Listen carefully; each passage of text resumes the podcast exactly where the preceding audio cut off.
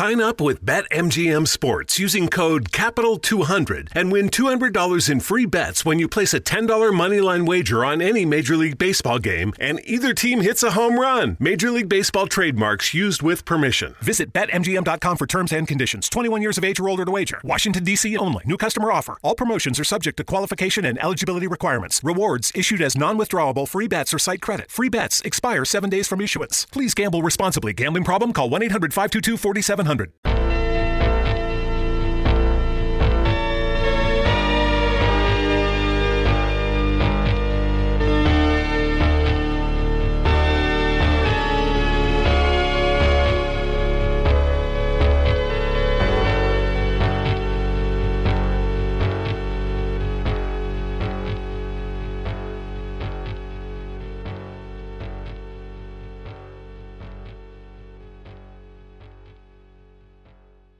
Noche del 15 de mayo de 1970, Olive Walker salió de su casa sobre la calle Leslie, en Rotorua, Nueva Zelanda. Olive vivía con sus padres. Según lo que indicaron con posterioridad, ella abandonó su hogar a las 6.45 de la tarde y se dirigía a la casa de su hermana Mary Dillon, para quien solía trabajar como niñera frecuentemente. La distancia aproximada entre la casa de Olive y la de su hermana era de 20 cuadras. A las siete y diez, una conocida vio a Olive en una parada de colectivo. A las siete cincuenta, un par de compañeras del secundario la vieron a la salida del cine Odeón, en el centro de Rotorua, motivo por el cual se especula que Olive perdió su colectivo al centro y decidió caminar hasta la casa de su hermana. Otro testigo indicó ver a Olive sola por la calle principal de Rotorua a aproximadamente las nueve de la noche. Era viernes y todos los comercios se encontraban cerrados. Esta fue la última vez que Olive Walker fue vista con vida. A las 11.30 de ese mismo viernes, un grupo de adolescentes llamaron a la policía de Rotorua para informar que habían encontrado el cuerpo de un adolescente en un descanso sobre la ruta que va hacia Taupo. Este descanso se encontraba cerca de un aserradero que se encontraba aproximadamente a unos 5 kilómetros hacia el sur de Rotorua. Una de las primeras autoridades que llegaron al lugar donde se encontró el cuerpo de Olive era el entonces detective Bill Beck, quien indica en una fuente que su cuerpo se encontraba vestido, estaba recostada sobre su espalda y había sido arrastrado varios metros. También en la misma escena del crimen se verificó que Olivia había sido golpeada sucesivas veces en la cabeza con algún objeto contundente y que eso le había provocado la muerte. Sin embargo, la identidad del cuerpo no fue verificada sino hasta el día siguiente, cuando la hermana de Olivia, Mary, escuchó los reportes de la policía en la televisión y decidió ir a la comisaría, ya que su hermana nunca había llegado a su hogar. La noche anterior ella no había considerado la posibilidad de llamar a la policía porque pensaba que quizás su hermana se había arrepentido de ir a su hogar y quizás había vuelto o había salido a otro sitio.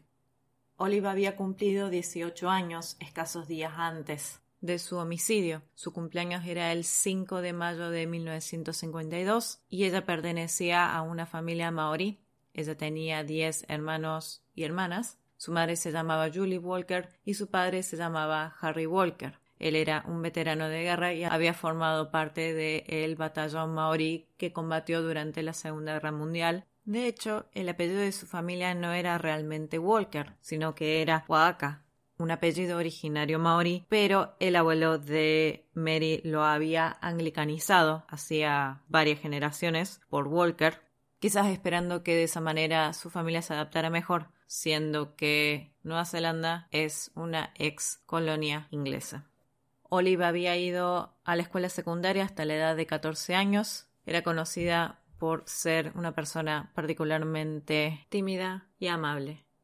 Según lo que indican sus familiares, ella tenía pocos amigos, casi nunca era invitada a fiestas y disfrutaba pasar la mayoría de su tiempo trabajando como niñera. Sus padres también indicaron que no tenían ningún tipo de conocimiento si ella alguna vez había tenido una cita con otra persona, pero que creían que no. Pese a su timidez, Olive era conocida y querida en toda Rotorua. Entonces la noticia de su asesinato generó un gran escándalo y un intenso trabajo policial y forense. En la investigación por su crimen también hubo una amplia participación de la comunidad de Rotorua. Sin embargo, pese a ello y pese a las numerosas pruebas físicas que se encontraron en la escena del crimen, de las cuales voy a hablar a continuación, el asesinato de Olive nunca fue resuelto y continúa hasta hoy uno de los casos sin resolver más antiguos y más conocidos de Nueva Zelanda. Como dije antes, cuando se encontró el cuerpo de Olive, estaba vestido y estaba arrojado al lado de una mesa para picnic. La zona donde se encontró su cuerpo era un descanso al lado de una ruta que estaba cerca de un aserradero de Rotorua. Era un pequeño espacio donde la gente podía detenerse con su auto y admirar el paisaje. Olive había sido encontrada entonces aproximadamente a las 11.30 por un grupo de adolescentes que se encontraban paseando en auto. En el momento en el que este auto, manejado por un chico llamado Trevor Frew, entró al descanso, vieron en un principio a otra pareja, estaba en un vehículo en ese lugar, abandonar el descanso. Y es después cuando se bajan de su auto que ven el cuerpo de Olive, pero tuvieron el recaudo de no tocarlo ni acercarse demasiado y contactaron a la policía inmediatamente. Según lo que podemos leer sobre este caso, la policía chequeó tanto las actividades que había realizado el primer grupo de adolescentes que entró, que era una pareja, tanto como las actividades del segundo grupo. Todas esas personas han sido descartadas como sospechosos del crimen. Lo curioso es que la segunda pareja que ya se encontraba en el lugar, quienes testificaron que no vieron el cuerpo de Olive, era un chico llamado Bennett y su novia, quienes le indicaron a la policía que habían llegado al descanso a aproximadamente las 10.55 de la noche. La posibilidad de que no hayan visto el cuerpo de Olive es entendible en la medida en que no había ningún tipo de luz eléctrica en el descanso y se encontraban en medio de la noche, además que es un campo bastante extenso.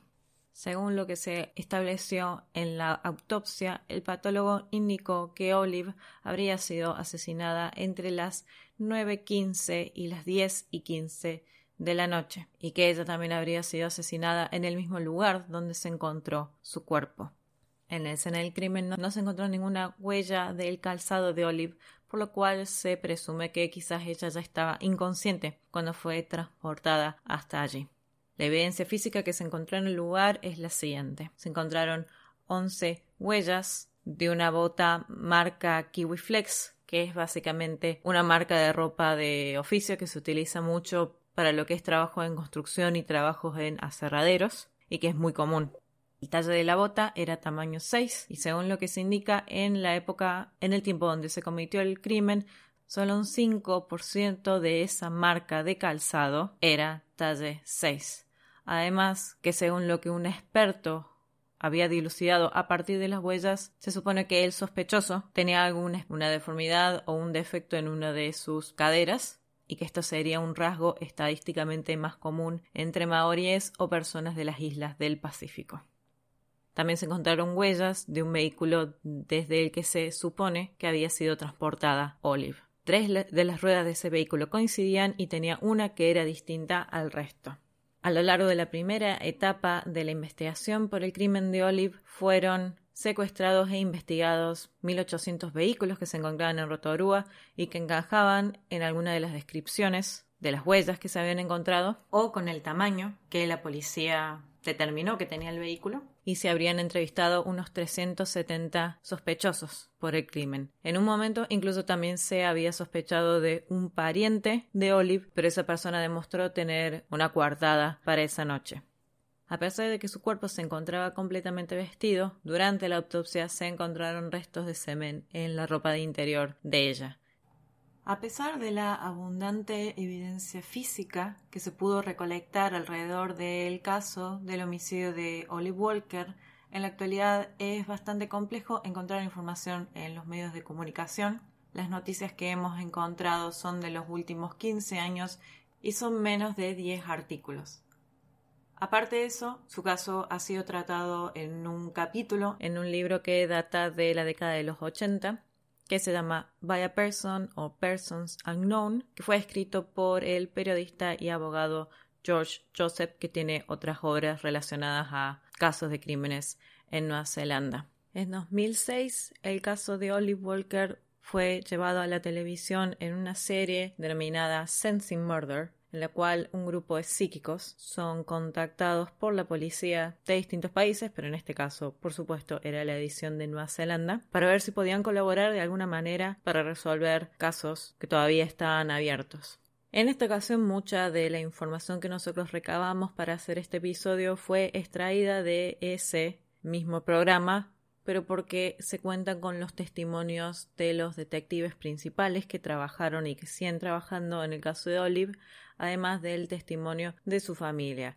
Lo que es toda la parte de la teatralización con estos psíquicos es información que no la vamos a tomar como científicamente relevante para pensar en este caso, pero lo que sí se logró con la realización de ese programa fue que distintos vecinos se volvieran a comunicar con la policía buscando nuevas buscando nuevas pistas o nuevos rastros para poder cerrar este caso. En particular, al final de la edición de ese episodio de Sensing Murder, una psíquica de Australia, Deb Weber, generó junto con la tecnología de la policía un identikit, entre comillas, de la persona que ella habría percibido que era el criminal.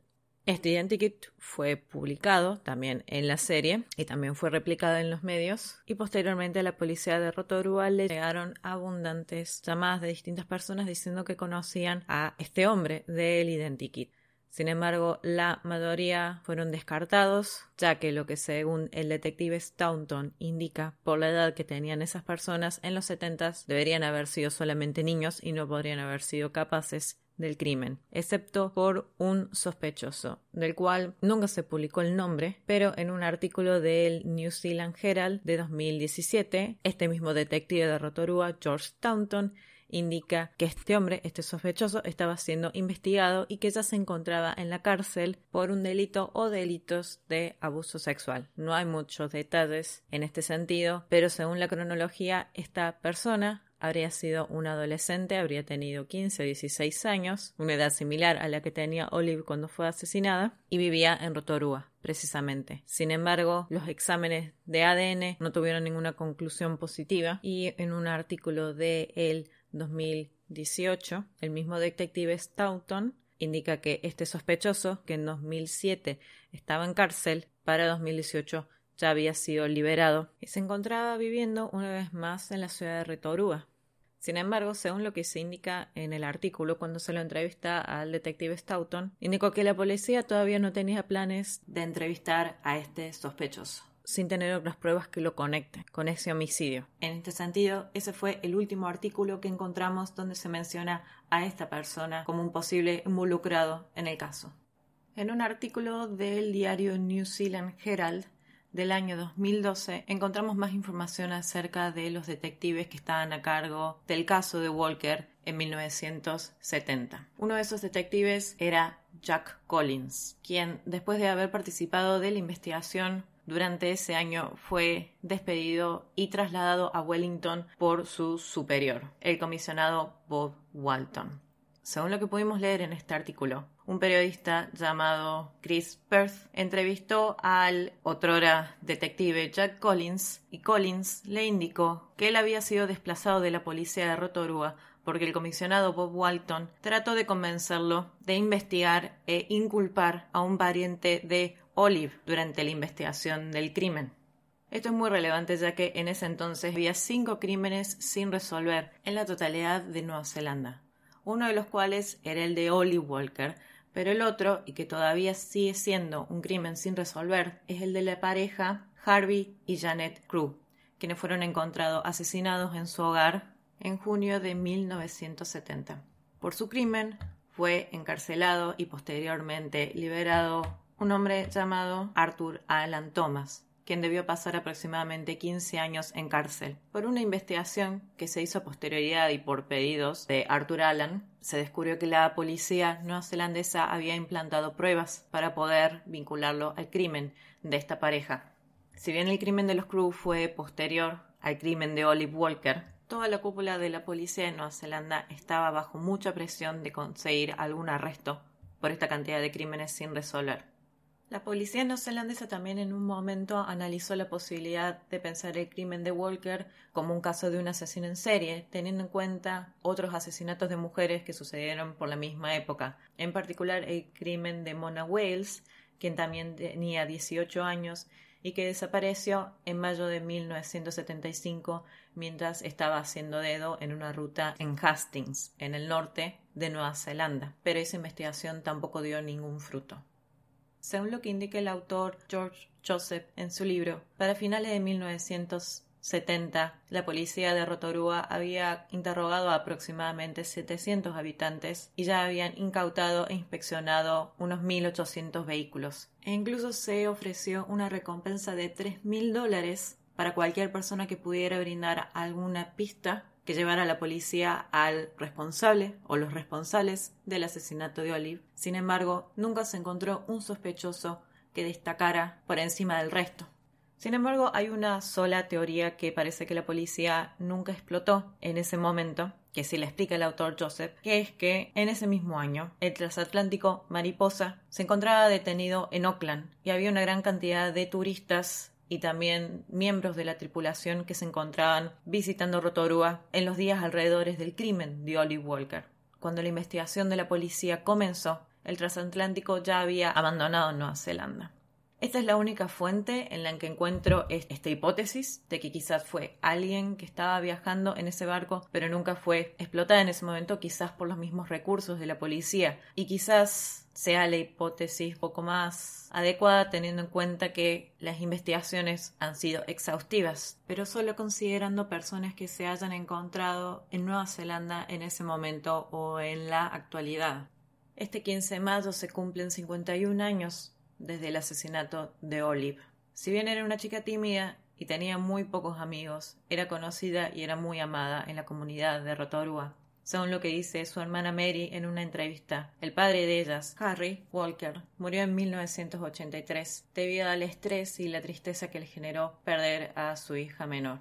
Olive Walker y su padre Ambos están enterrados en una colina sagrada en Rotorua, destinada a las personas del pueblo maori. Su madre y sus hermanas y hermanos mayores todavía viven y a pesar de que ha pasado tanto tiempo, todavía esperan que se descubra al culpable del asesinato de Olive Walker.